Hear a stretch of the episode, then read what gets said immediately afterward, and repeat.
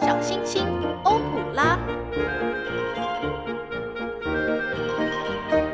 ，Concerto and Sonata。欢迎各位朋友来品尝，古典只是一块小蛋糕。欢迎各位朋友来品尝古典小蛋糕。听众朋友们，大家好，我是凯恩，我是莱恩。那我们今天就是这礼拜一到四啊，在学校有进行一些圣诞节摆摊的活动嘛？那凯恩要不要来说一下我们之前就是可能准备的时候的一些？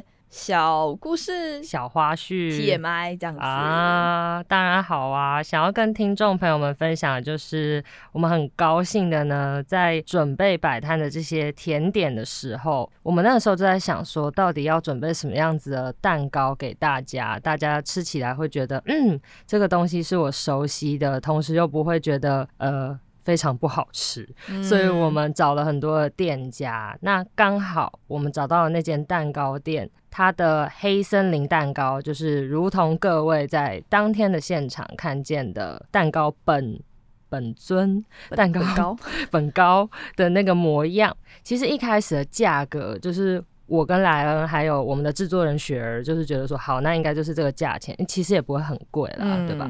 但是中途我们就发现，哎。这间蛋糕店居然十二月也有举办一个活动，就是黑森林蛋糕居然降价，就是它刚好有特价这样子。对，所以我们就有一种买到赚，真的是赚到哎！而且像呃，我之前也有说过，就是我们的饼干是我的朋友做的嘛，我我们的账号也有说是就是标注他的账号。那那个时候其实因为为什么会找我朋友，是因为他之前就很常会。就是做给我们朋友们吃，因为他是我热舞社的朋友，然后对，然后他之前就是因为他喜欢做甜点嘛，所以他就有事没事他就会就是做给大家吃。哇！我想说，嗯，这么好吃的东西拿来跟听众朋友们分享，应该也是不错的吧？对啊，好东西就是要跟好朋友分享，好听众。所以呢，我们就这样子摆了那四天，也是结束了一个。对我们自己来讲，很像呃斜杠烘焙师的，对，真的是行动咖啡厅。好，古典小蛋糕又要转业了。啊，那前两个礼拜我们是讲了波西米亚人的故事嘛，然后也讲了很多圣诞节的事情。今天虽然说不是圣诞系列啦，但我觉得跟圣诞节算是有点点关系。莱恩是要讲跟雪啊，或者是那种嗯。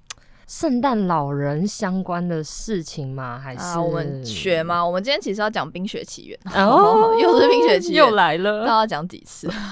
那我来问一下凯恩，好了，那个圣诞老人的故乡是在哪里？你知道吗？就是冷冷的芬兰嘛。嗯，没错。之前看那个。旅游节目有介绍到这个地方，什么十什么玩家那个吗？你看他们会去芬兰吗？应该不会吧。有啊，有一集就是到芬兰去拜访啊，真的是那个节目哦。对，拜访圣诞老人村，然后我看到我就很想去。哦，我也想去北欧玩。哇哇！对了，我们今天要介绍的曲子就是来自芬兰的作曲家，是我们的西贝流士小提琴协奏曲。哦。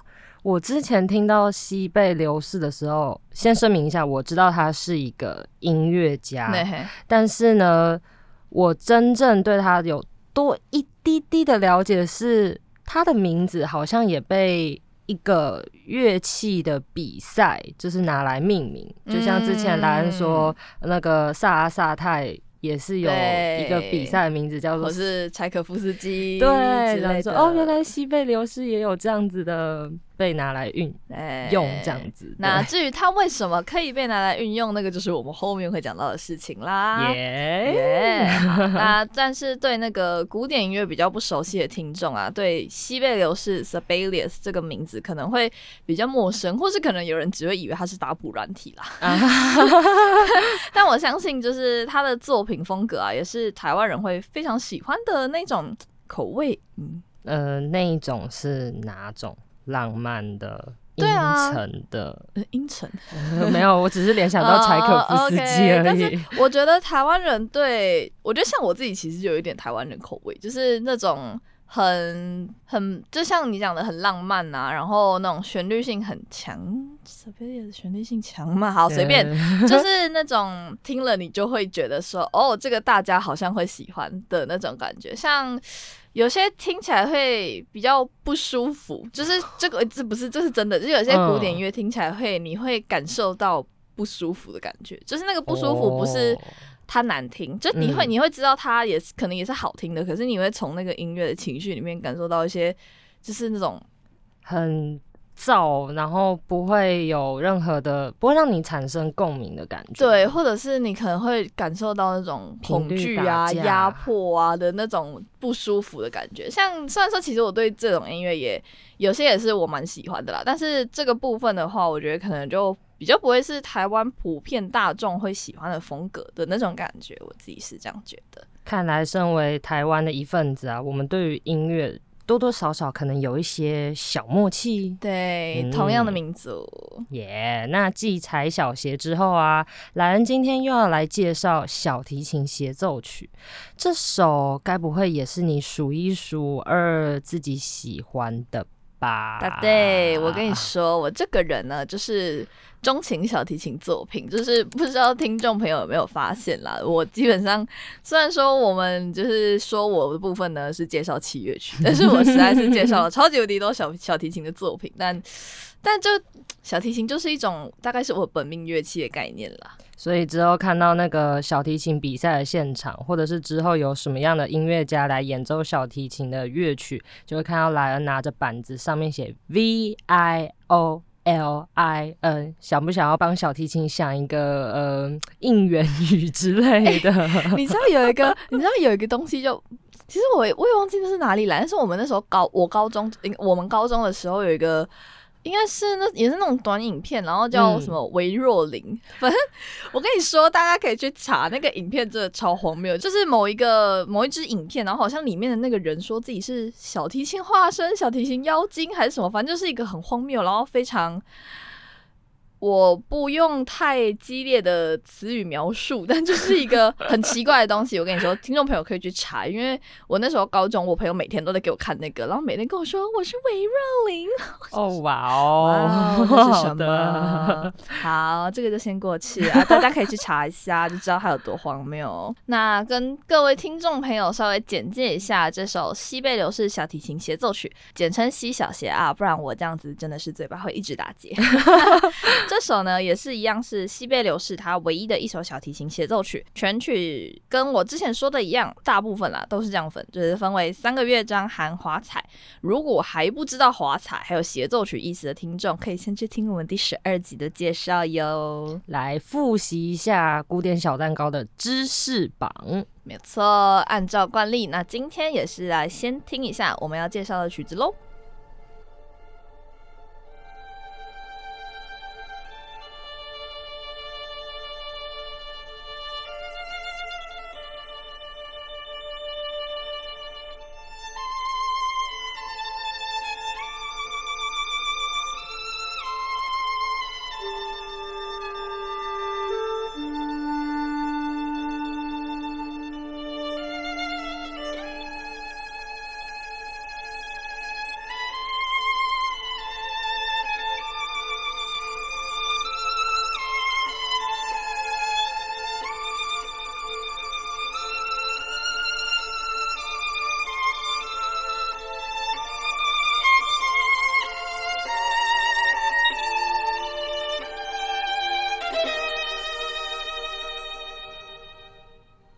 那刚刚播放的呢，是我们西小协第一乐章的开头第一主题的段落。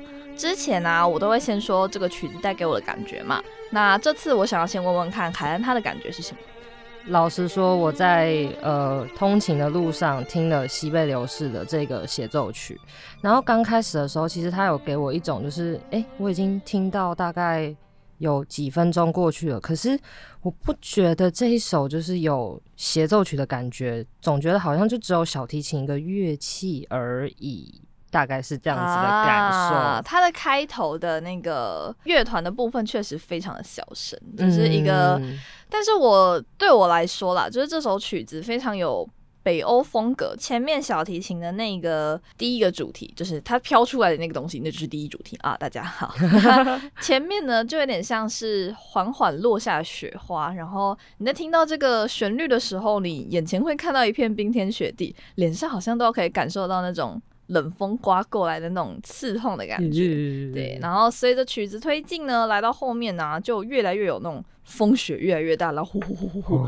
然后西贝流士啊，他曾经自己有说过，第一主题呢是在极冷而且澄澈的北国天空滑翔的旧鸟。可以想象，虽然说我之前看过这样子的景色的影片，不是芬兰本地啦，但是我可以大概知道，就是那种毕竟就是在北极圈的国家，然后那种。四处都是白雪一片，然后又下雪的感受。对，就是感受到那个雪花啊打在自己脸上，或者那个好冰好冰，马上就要冻僵 啊！第一乐章有非常多乐团跟独奏来回交织主题旋律的部分。虽然说凯恩刚刚说前面听起来其实很像只有小提琴独奏，但是我不知道你有没有肚子之前你有没有听到后面去？因为其实后到后面呢，西贝柳斯在编排上让。乐团的分量非常的厚重，因为他们有很多就是可能，呃，原本是小提琴在做旋律、主题旋律，那后面就会变乐团，然后他们就会这样子交互、交互、交互、交互。有有有，但那个就是我们之后会讲到的一些我们自己的想法。我这边指的只是说一开头听到的那种，马上。给我的感觉啊，OK OK，那我们其实听着这个音乐啊，我觉得啦，我自己也可能，或者是我想象力丰富，好啦，听着音乐，我觉得就可以看到一些芬兰比较壮阔的那些山啊、海呀，或者是湖的景色。哇，那看来西贝流士真的是把风景画成音符，哎，全都写进去，好，全部都在里面。第二乐章的慢板啊，风雪停下了，但是氛围中是带着一点忧伤，又有点温度的感觉。不会像前一个乐章一样这么的冰冷，但那种音乐的感觉呢，在这个乐章最后出现的有一点像是释怀或是一个释然的情绪，算是为了第三乐章做了一个承接的转折。诶，那这个转折点呢，是因为说第三乐章准备要是一个暴风雪的降临吗？No no no no no no，第三乐章的开头啊，其实是那种大步向前行军的自信感哦，进行曲。呃，嗯，没有到这个程度，但就是有那种，因为它前面有那个鼓嘛，那噔噔噔噔噔噔，就有一种。这种行军的那种感觉，那整个乐章呢都呈现的比较华丽啊、自信的风格。前面两个乐章那种阴郁阴沉的感觉，在这个乐章其实已经看不到了啊！原来是这样子啊，我猜错了，你猜错西贝流士的意图了。哎呀，意想不到吧？果然是跟他不熟。好，那这个乐章啊，除了我向来很喜欢的乐团齐奏部分之外，有一个特别想要跟大家分享的地方，就是有一段是由小提琴独奏演奏的整段泛音。嗯，稍微说一下小提琴泛音是一个什么样的技巧的话，因为毕竟乐器的音高有限嘛，你小提琴再怎么高，它也就是只能高到某一个地方去。那所以他们就会用一些比较困难或是一些技巧、神奇的技巧。听起来有点像魔法，但不是，就是一些技巧会去拉高这个乐器的音域，声音听起来会有点像哨音。这个东西呢，它分为自然发音跟人工发音啊。至于是什么，跟怎么达成，还有到底是什么差别，我就不多说，因为讲起来有点复杂。有兴趣的听众可以自己去稍微查一下。那不管是哪一种呢，想要发出这种明亮又干净，就是又音准非常准确的哨音，真的。非常困难，考验乐器的极限，也考验演奏家的极限。那么，我觉得啊，要先讲，其实，在小提琴初学的时候，就是要发出声音就不是那么容易。然后加上莱恩，你刚刚又提到说，演奏这首曲子也是需要很多，嗯，很像魔法的技巧，也要特别的，就是。这样子持续努力的练习，才能够发出很精准的声响哦。我觉得啊，嗯，如果喜欢的听众啊，听的是觉得哦很刺激、很开心诶。可是演奏家在练习的时候，应该是觉得东北调哦。他真的基本上好像把很多小提琴就是困难的技巧啊写进去，什么双音、十音、八度，blah blah blah，一些有的没有的，什么难写什么这样子，听起来啊，跟我们上一首介绍的小协很类似，诶，又是写了很多很困难的技巧。那呃，按照惯例的话，首演是不是会很失败？Bingo，我已经特别就是不想要再说，就是什么首演有没有失败啊，为什么会失败啊之类的，因为我们介绍。到现在就没有一个成功的，所以这个就是一个。传统嘛，对，一个 曲子要先要成才，要先经过一些打击之类的，了解人生道理了。好了，但西贝流士他在创作这首曲子的时候啊，原先是想要体现给一位德国那个时候著名小提琴家，叫做威廉伯梅斯特，也承诺过说要在柏林演奏，但是因为他自己那个时候经济状况啊，还有一些就是现实因素嘛，那后来西贝流士他还是留在赫尔辛基演奏。所以他就也只能找当地在那个时候音乐学院任教的小提琴教育家，一位叫做维克托诺瓦切克来帮他完成首演。看来是因为经费还有地点的关系，就没有办法请到西贝流士心中的第一人选。但毕竟西贝流士他真的。写的很难嘛，相信凯恩也听得出来，他真的写的非常难。加上首演的版本啊，其实跟现在有还蛮多不同的。第一版是比现在的，就是大家听到的这个版本还要更加困难的。他选择的这位独奏，其实基本上是没有办法消化他的编排啦。人家是教育家嘛，所以首演就嗯不是他的强项。而且原来第一版还比现在我们听到的更难吗？对，真的是。折磨，真的是 折磨。后来，毕竟啊，首演失败了嘛，那西贝流士他就禁止发行第一版，在这个乐曲上做了非常大量的修订，包括第一乐章的一些不合适主题的舍弃，他把某一个主题整个直接拔掉，里面有这个元素全部删掉，然后全部重写。大家可以想象，那个想要把你你创作的东西中间跟一个，比如说。重要的元素你写进去了，然后还有非常多铺陈，然后什么东西可能很多东西都有关联，然后你要把它全部删掉，然后你要写出一个更好的，又可以跟可能前后连接上的东西，就是一个打掉重练，但是你又必须要连得上，这也太考验人了吧？天大难题，我我我觉得我是。办不到啦！如果是我，可能会越修越糟。但事实证明，西贝柳是他不会嘛，而且他还把这首曲子呢修成了现在演奏次数数一数二多的小提琴协奏曲。等等，所以是说第一版更困难，那现在这个是比较简单哦。对啊，哈，我完全感受不到它简单在哪。这些作曲家，嗯，怎么搞的？就是喜欢折磨演奏家。那关于他们自己是能不能够演奏这些音乐呢？嗯，如果是之前那种写给自己炫技的，那可能是可以啦。但是说到这个，在某一集啊，我有说过，有个作曲家他学小提琴学的不是很如意，所以他也不是所以啦，就是他后来写出了一部非常困难、折磨后世小提琴家的曲子。然后凯恩还说他是狭怨报复，你有记得这件事情吗？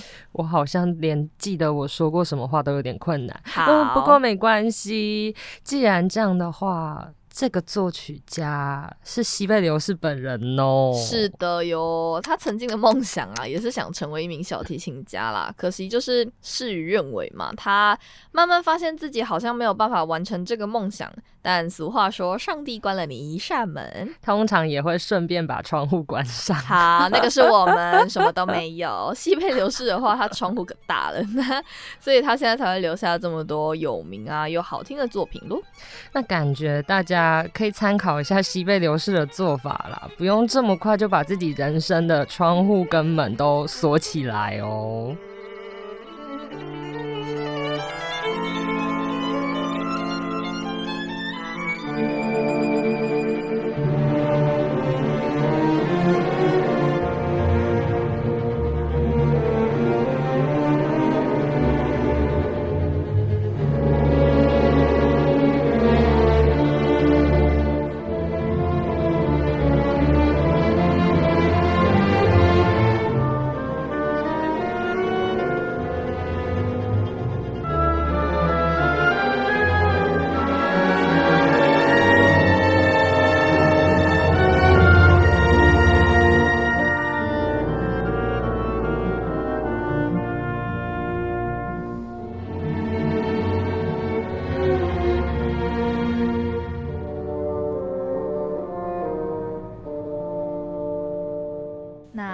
我稍微说了一下西贝流士他在学习乐器的嗯小故事，现在呢就要从这位对芬兰历史相当重要的作曲家他的小时候开始跟听众们聊聊喽。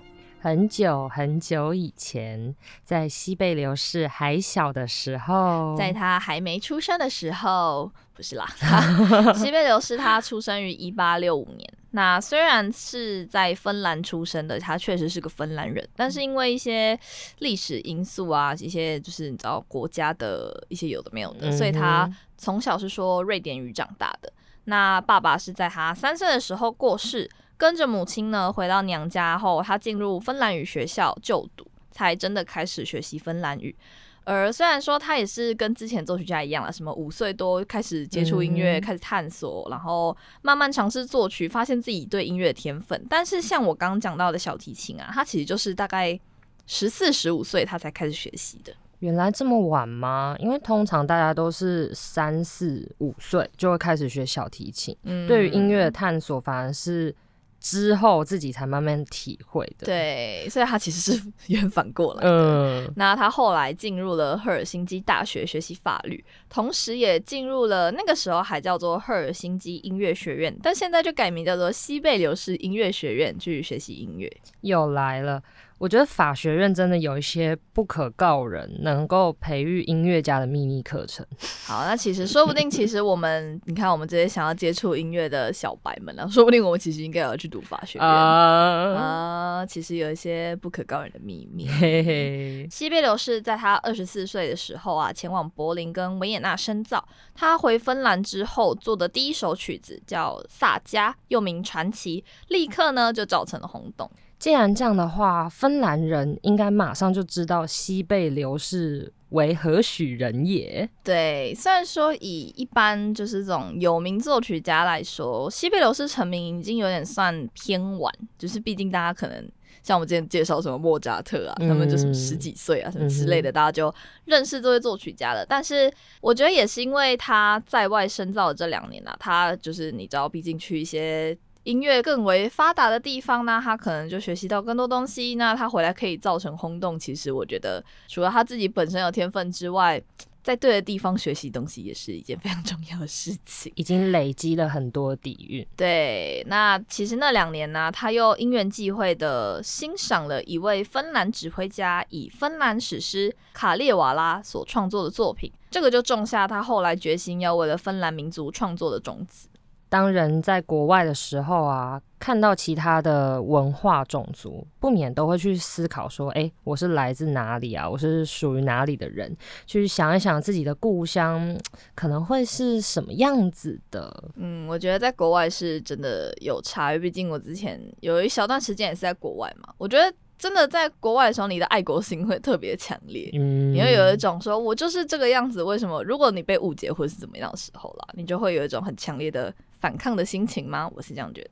会被激起那个热情，对自己所在的地方。没错，那西贝流士他持续的创作啊，也让芬兰政府从一八九七年开始正式资助他终身的年金。即使西贝流士其实从一九二六年就基本停止创作活动啦，但政府的资助呢，直到他一九五七年过世的时候都从未中断。对于音乐家来说，这个算是非常难得的待遇。对啊，还能够得到政府的资助，哎，可见西贝流士真的是芬兰的国民音乐家，当之无愧。嗯哼，那我刚刚其实有说，西贝流士对于芬兰历史是一个非常重要的音乐家嘛。那我们现在就可能要稍微的跳离一下音乐，来跟各位说明一下芬兰的历史。原来今天开启一个新的部分，叫做历史小蛋糕。哎，我们是多元性节目，什么都有可能发生在这个地方。耶！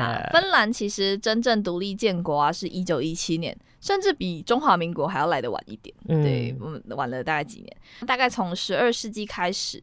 呃，芬兰它一直就都是邻居瑞典的一个部分。呃，不知道大家知不知道，反正芬兰隔壁是瑞典跟俄罗斯，就是那个地理。那个地图长这样好。然后 直到一八零九年啊，北方大战争的和平条件才被割让给就是俄罗斯帝国。但不管怎么样嘛，总归它就是一个一直没有自己的自治权的国家。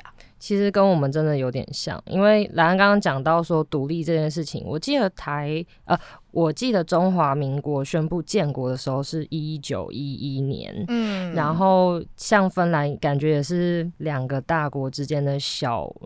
夹在中间的一个夹心饼干，那其实跟台湾本身真的有很多类似的地方，一些邻居啊，或是可能像我们也是被割让的嘛，之前也是被割让过这样子。对啊，那原先俄罗斯统治是原本他们是让芬兰变成一个自治区啦，但是结果在尼古拉二世掌权之后啊，为了想要贯彻他的皇民化政策，诶。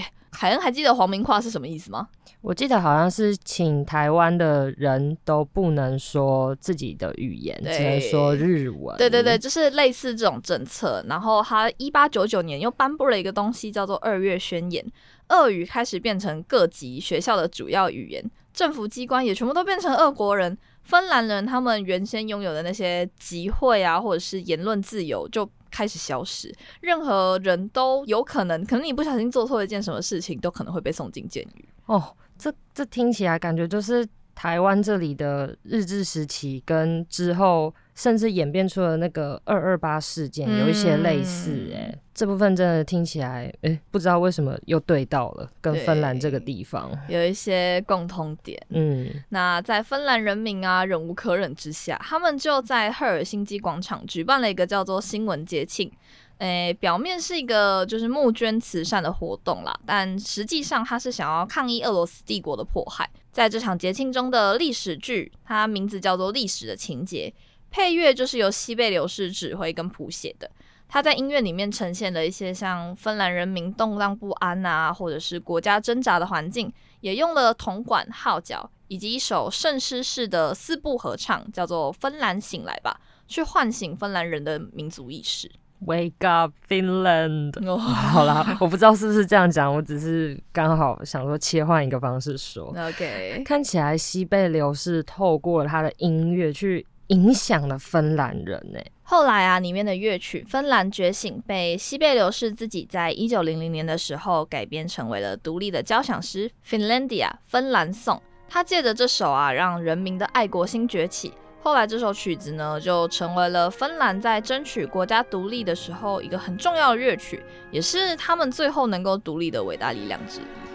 哇哦，原来用音乐还有这种就是团结人心的力量，可见这是一个很伟大的魔法。好了，又在讲魔法，magic magic。西贝流士对于他的故国来说，真的是一个非常重要的人物。他不止传播了北国的音乐啊，也让自己的故乡能够光明正大的在国际上抬头。所以。芬兰无论是在他生前或是死后，都用了各种的方式，像是他的生日是国定假日啦，或者是政府在他八十岁。嗯，八十五、九十之类的，就是各种大寿的时候会举国帮他祝寿。哇塞！对，或者是有像西贝流士公园啊，还有刚刚凯恩有讲到的西贝流士国际小提琴比赛等等，去纪念这位作曲家。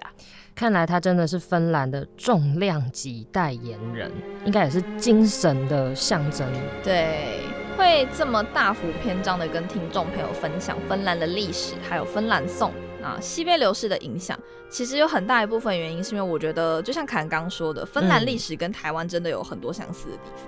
其实走过这一些啊，我觉得现在很幸福的，就是台湾跟芬兰一样，我们是在这个很自由的风气下面，分享我们想要分享的东西，或者是听音乐，听我们真的喜欢的音乐。因为有些地方真的不是可以接触到这么多元的艺术风格。对，嗯，我觉得像，因为像其实芬兰送。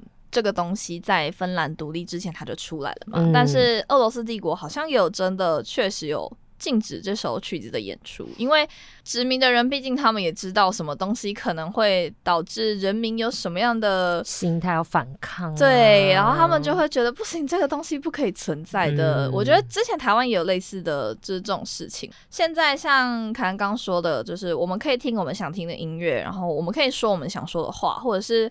各位其实，在论坛上或者是什么的，都有机会跟你发表自己的言论想法，你去批评政府、批判这些东西，你都不会发生什么事情。嗯，我觉得这个就是有很大一部分，就是因为台湾的言论自由非常的发达，我觉得算是某种程度上来说算是好事啦。我觉得，嗯，很希望我们可以一直保有这样子的优势，可以把好的东西就是不需要有任何的顾忌，就可以分享给大家。嗯，我觉得如果言论自由这件事情被限制的话，对民主来说真的。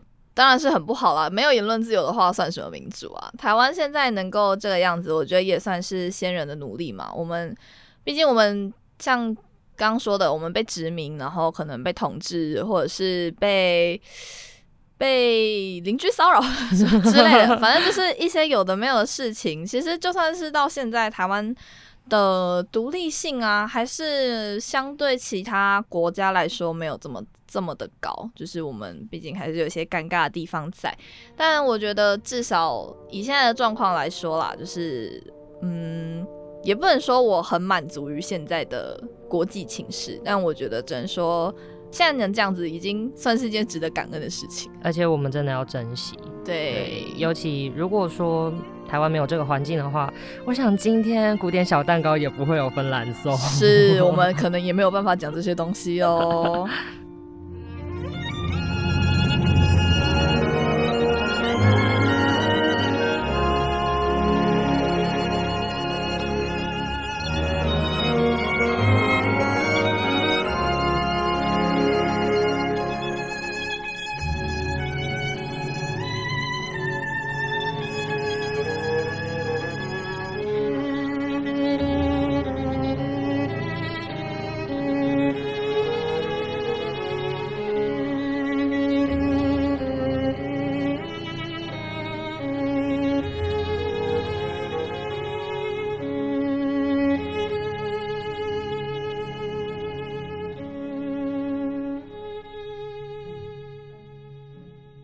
对了，前阵子的时候，莱恩，你是不是有去听那个麦凯莱还有奥斯陆爱乐的演奏会啊？哦，对，大概是十一月初的事情了。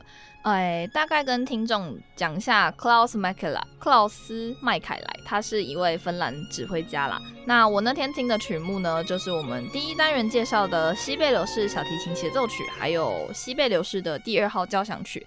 而那天担任西小协独奏的小提琴家是 Jenny Johnson，吉尼杨森。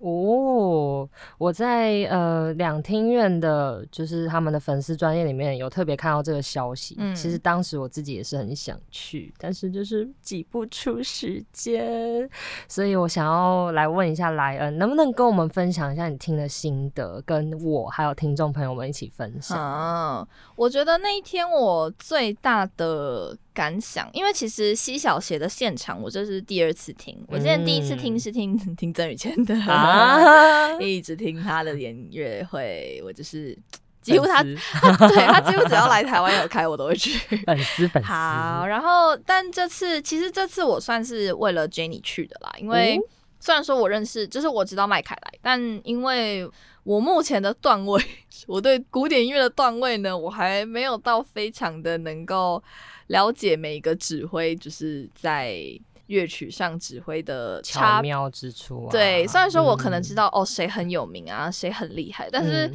我比较不会冲着指挥去，就是我主要还是会就是冲着小提琴家对，或者是小提琴家去这样子。但是我觉得那一天我特别有感受的是，之前的曾宇谦是跟台湾的乐团，那这一次是跟挪威的奥斯陆爱乐就是一起演奏嘛。我觉得最有感触的就是他们在氛围上的营造是真的不会断，就是你会感受得到，像这个音乐不是在被乐团演奏，它就是一个自然而然流淌出来的一个哦，感受，好奇特哦。。对，哇，所以是那个氛围里面，就是觉得说，哎、就是会有这样子的声响，而不是单单的看到音符从 maybe 一个手势下去出来。对，我觉得这这真的是一件很神奇的事情，而且像我之前也有去听过那个维也纳爱乐，嗯，我觉得也是类似的感觉，就是你不会觉得说他们正在演奏这个曲子，会有点像是好像它就是一个自然而然发生的事情。哦，就跟音乐就跟这里的空气一样自然。对，然后像在讲就是 Jenny Johnson 她的风格的话，因为她算是一个比较嗯。我说他的演奏上比较情绪化的一个演奏家，那 Sibelius 就是一个很适合他的曲子，因为他在弱的地方跟强的地方，Sibelius 都有做一些非常大的区别啊，还有很多就是比较精妙的设计安排。那 Jenny 她在演奏的时候，我觉得还有一个很神奇的是，她在极弱的段落，就是呃极弱就是那种很小声，就是的那种听不到的对的那种，可是你反而。我不是你，我 我反而会觉得说，这个段落它比起那些非常就是强力的那些演奏还要来的更，我可以更感受到他的情绪。哇哦，在这个很细微的地方，独奏家可以处理的很好。对，然后你可以就是从那个微乎其微、非常微弱的声音去感受到他想要表达的东西，我觉得超级神奇的。就我当下像那些段落，我我可以。好像听到就是小提琴在哭泣的那种声音，我觉得就是那天真的很有种被震撼到的感觉。嗯，因为之前毕竟像我之前讲的嘛，郑宇轩他不是这种风格，每个演奏家对乐曲处理都是不一样的，所以就是听众们听久了之后，或许你在听不一样的版本啊，其实也可以感受到说这个演奏家跟这个演奏家他们演出来的那个。感觉是不一样的，风格是截然不同的。对，每个乐团啊演奏出来的风格也都是不一样。确实，而且我觉得兰刚刚提到一点是，我也想要跟大家分享，就是在学习的过程当中，我也有被提醒说，其实很多时候音乐不是只有那些谱上面的大声小声，而是。想要强调的乐句啊，或者是以歌剧来说，主要就是歌词嘛。那如果是想要强调某一段歌词或者是某一个词汇的时候，并不是只有靠声音单纯的强弱去表现，而是有的时候弱音反而可以强调这个词，所以不一定要一直都是能量很大的那种声响。这是非常，我觉得是非常奥妙的地方。对，我觉得是就是音乐很神奇的地方，有时候它不是。我们直观想象说，哦，他这个样子就应该是那个样子，而且其实古典音乐也没有大家想象的这么，呃，一板一眼啦。就虽然说乐谱写是这样写，但能怎么去诠释，其实我觉得还是要看那个演奏家或是唱歌的那个人他们去决定。毕竟每个人都有每个人的情绪表现。对，嗯。那好，我们讲了这么多演奏会啊，那其实讲一下这个。我们这集播出的时间应该在两个星期，就是台湾的大日子吧？没错，就是在明年的二零二四年的一月十三日，就是总统大选喽。今天会把这一集安排在这个时候啊，也有一个算是小目的啦，算是想要为了呼吁就是大选。对，就是觉得说，各位虽然平常都忙碌在自己的生活里面啊，或者是四处奔波，但是还是要关心一下台湾。正在发生什么事情，跟有什么大事要举办呢？嗯，我觉得虽然说不知道效果大不大啦，我觉得希望大家可以借由一些像我们刚刚讲的这这么多的嗯芬兰历史啊，或是芬兰人他们是怎么激起自己的民族意识，然后去为自己的国家付出，或是什么之类的，希望可以让大家也想一下，说在这么台湾跟芬兰这么相似的情况下，或许是不是虽然我们可能大家都很微小，但可以。就是为国家做一点事情，那最简单的是什么？当然就是投票啦。而且这也是告诉大家，音乐不是只有停留在各位的幻想中，或者是只是单纯一个娱乐，它也是跟大家的生活非常有关系的哦。嗯，关心国家不嫌晚，大家记得要回家投票哟。耶！那今天时事系列台湾篇就到这边啦。这次的小蛋糕呢，啊，也是一个我以前不认识的甜点，是来自芬兰的甜点吗？是的，是一个叫做鲁内贝尔格先生的甜塔，或是叫它鲁内贝里糕的一个芬兰甜点啦。鲁内贝里呢，他是一个芬兰的民族诗人，他是芬兰国歌的作词者。传说这款甜点呢，是他的妻子，一位叫做弗雷德丽卡的历史小说家所发明的，是一个有果酱、杏仁还有糖霜的一款甜点。好像听那些吃过的人说是杏仁饼干的味道，但它是蛋糕的口感这样子。